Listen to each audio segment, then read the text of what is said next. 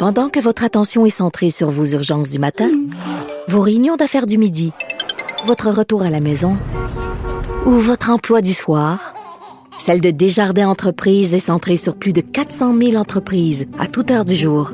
Grâce à notre connaissance des secteurs d'activité et à notre accompagnement spécialisé, nous aidons les entrepreneurs à relever chaque défi pour qu'ils puissent rester centrés sur ce qui compte, le développement de leur entreprise. IGA est fier de présenter l'émission À vos affaires. Pour économiser sur votre panier d'épicerie, surveillez les offres et promotions de la circulaire disponible à IGA.net chaque semaine. IGA, vive la bouffe et les bonnes affaires. Vous écoutez Geneviève Peterson. Cube Radio. Madeleine Pilote-Côté, que vous pouvez lire dans le Journal de Montréal et dans le Journal de Québec. Et là, salut Madeleine. Bonjour. Bon, t'écrivais euh, sur notre grand drame à tous, euh, à nous les locataires, qui peut-être euh, se cherchons un loyer, un loyer abordable. Puis quand je dis abordable, euh, c'est vraiment entre guillemets que, que je le dis parce que c'est presque rendu impossible. Tu nous racontes un peu ta quête là, et tes inquiétudes, Madeleine, concernant ta propre quête pour parler finalement du stress que vivent les locataires. Oui, parce qu'on en vit vraiment beaucoup du stress. Moi, ça fait, ça va faire deux ans que j'habite dans mon appartement. Puis cette semaine, j'ai reçu mon avis d'augmentation de loyer là, en vue du 1er juillet. Là. Puis ben, ça m'a replongé dans tout le désarroi. Puis sérieusement, l'angoisse que j'ai vécue il y a deux, ben un an et demi de ça, là, quand je me cherchais un appartement pour aller vivre seule. Là, j'ai quitté mes colocs pour me trouver un appartement à moi. Puis je me souviens, Geneviève, là, me lever, tu sais, quand je cherchais un appartement. Euh, Oui. Il n'y a, pas beaucoup. Le taux d'inoccupation est assez bas à Montréal, puis dans plusieurs villes aussi euh, Mm. au Québec. Fait qu'il n'y en avait pas beaucoup d'apparts de disponibles sur le marché. Je me levais chaque matin à 10 heures, à 6 heures, je me mettais un cadran. Moi, je travaillais autonome. Je me levais un peu à l'heure que je veux, mais là, je me levais à 6 heures. Je me mettais un cadran. J'allais sur tous les sites, sur Kijiji, sur Facebook, euh, euh, name it. J'allais partout pour essayer de me trouver un appartement. Ensuite, viennent les visites. Mais là, les visites, on rajoute une couche de stress, une couche d'angoisse, parce qu'il faut que tu te démarques. Il y a des, tu sais, il y a une trentaine de candidatures par appartement. Mm. Des fois, suis allée visiter des appartements, tu fais la file pour entrer, pour aller visiter. Non, on l'a vu dans le journal, là, des fils euh, qui s'étiraient sur des coins de rue.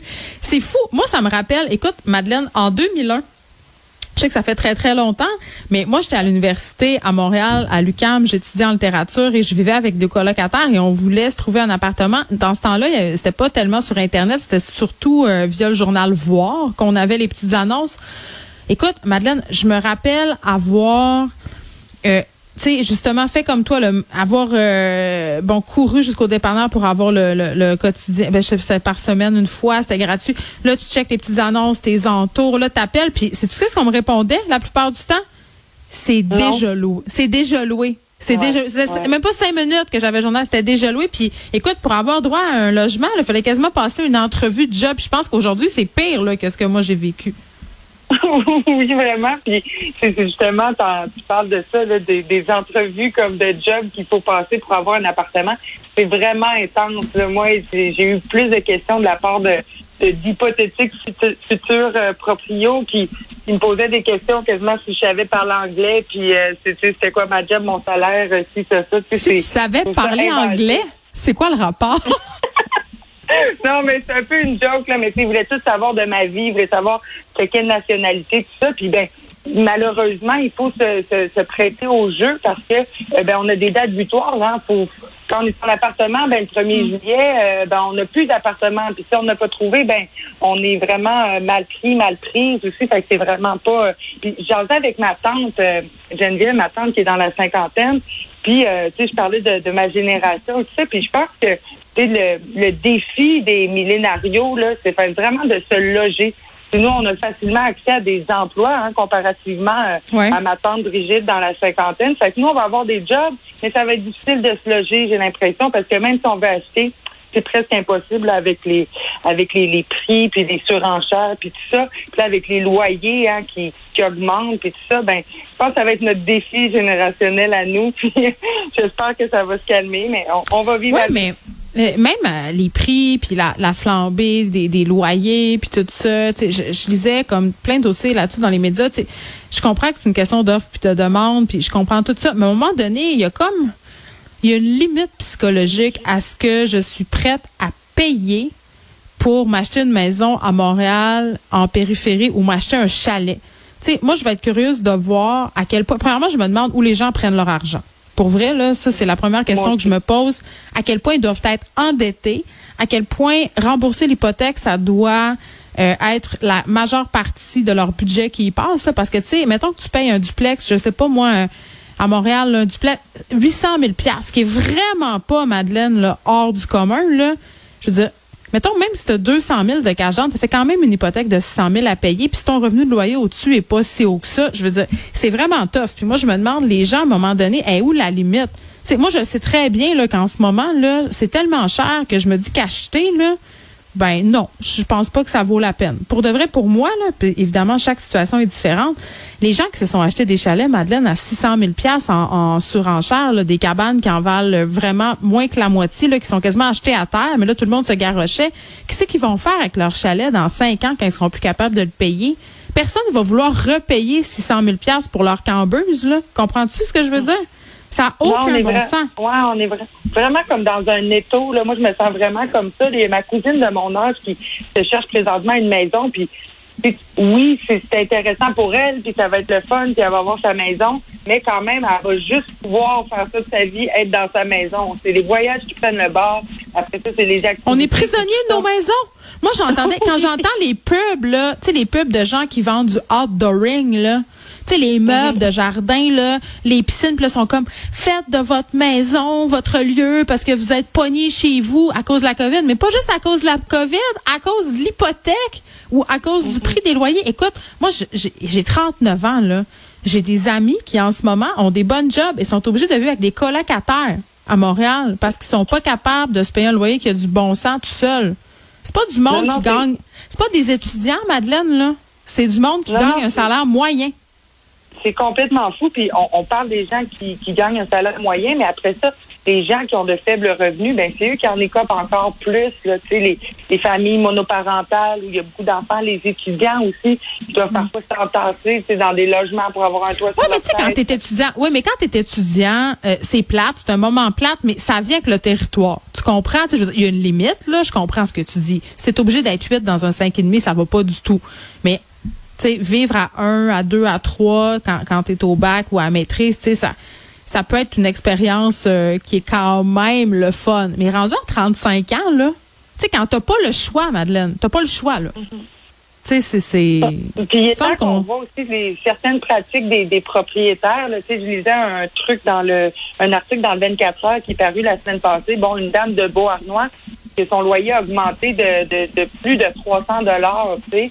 Ben, ah mon Dieu, j'ai capoté. Attends, t'as-tu le complet? Parce que en plus, ça ressemble à de la pseudo-éviction, cette affaire-là, parce qu'elle fume son balcon. Oui, exact, c'est ça. Puis le propriétaire, ben, a le droit, euh, gros guillemets, là, de, d'augmenter. elle a signé la clause F. Exact. Ça fait pas cinq ans que le logement est construit, donc il a le droit d'augmenter un peu comme bon lui semble.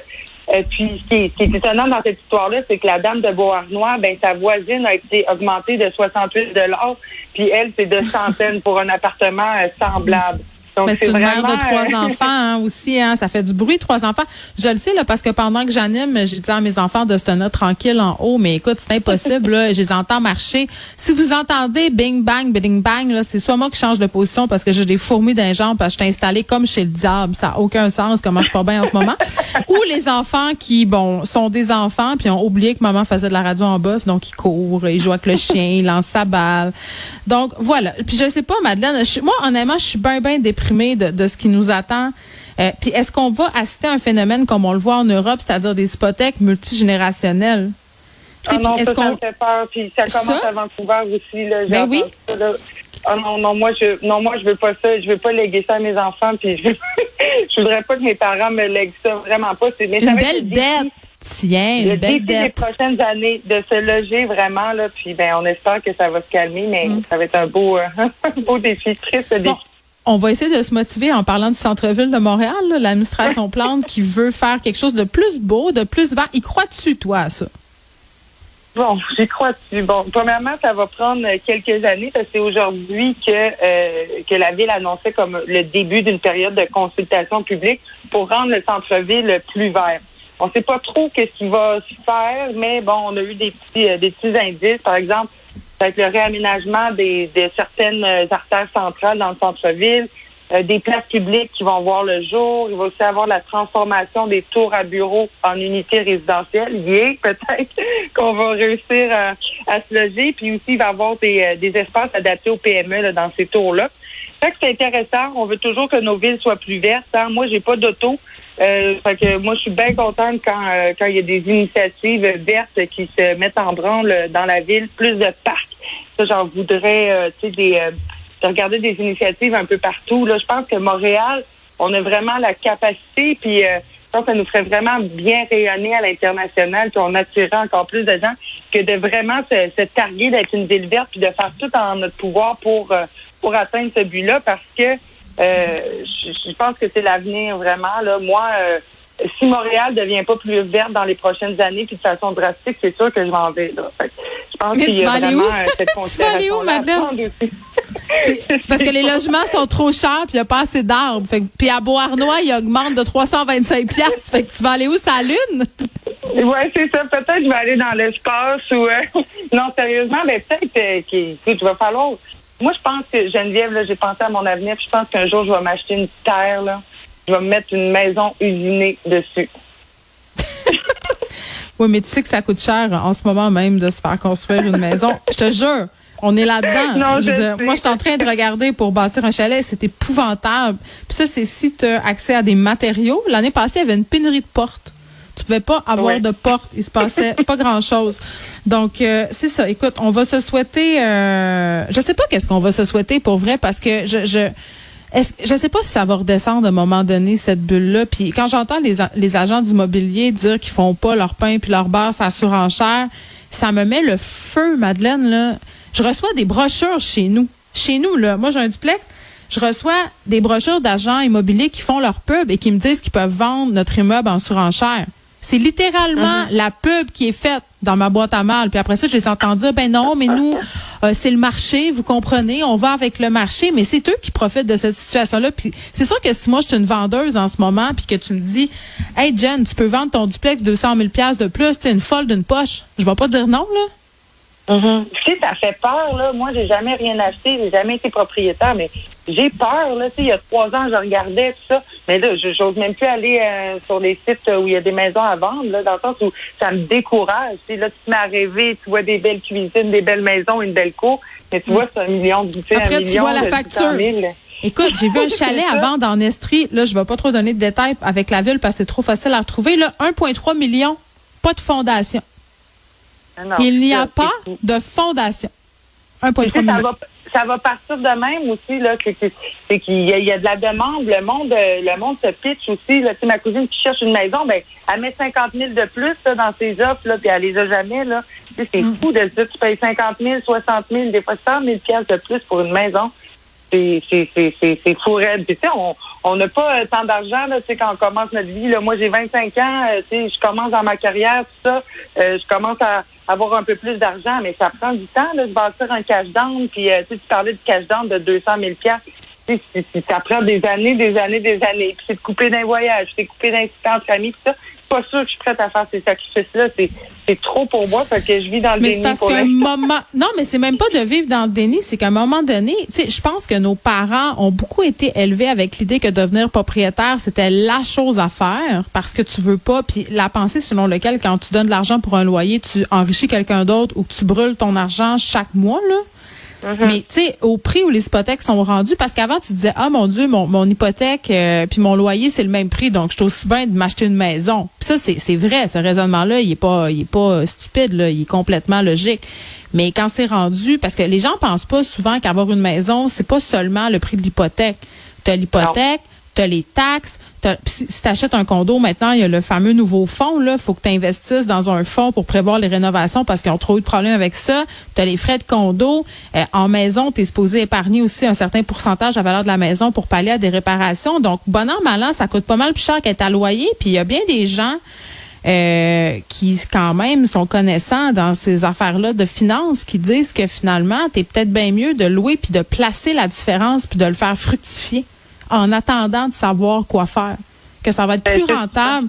Ben c'est parce que là, à un moment donné, moi j'ai, en tout cas, euh, dans T'sais, on voudrait pas voir un effondrement comme on a vu aux États-Unis, là, des maisons qui sont saisies parce que là, les gens peuvent plus payer. Je comprends que c'est pas du tout le même terreau euh, euh, boursier et, et tout ça là, que ce que les États-Unis ont connu en 2009, mais, mais tout de même, il y a des gens en ce moment, Madeleine, pour de vrai, je sais pas comment ils font. Je les vois, je sais le métier qu'ils font, je sais combien d'argent ils ont environ avec le métier qu'ils font. Bon, je me dis, OK, ils ont peut-être tu sais, l'héritage d'une grand-mère euh, qui vit dans le Wisconsin. Là, on connaît jamais vraiment la situation financière des gens, mais une famille moyenne qui se paye des duplex à un million, là, c'est de plus en plus commun. Il va y avoir des problèmes tantôt, là. Ben c'est ça, c'est sûr. Puis tu sais, si ça redescend pas, ben ça va stagner ou continuer, continuer d'augmenter. Et puis on veut pas non plus ceux qui se sont saignés à acheter une maison euh, en pandémie euh, qui la revendent moins cher euh, dix ans plus tard. Dans le sens, je pense que Ouais. S'ils vont perdre leur le argent. mieux, Parce que, que ça stagne. parce que si tu achètes trop en surenchère, tu le récupéreras jamais, cet argent-là. Surtout, ça dépend aussi du quartier. Merci, Madeleine. Hey, bonne journée.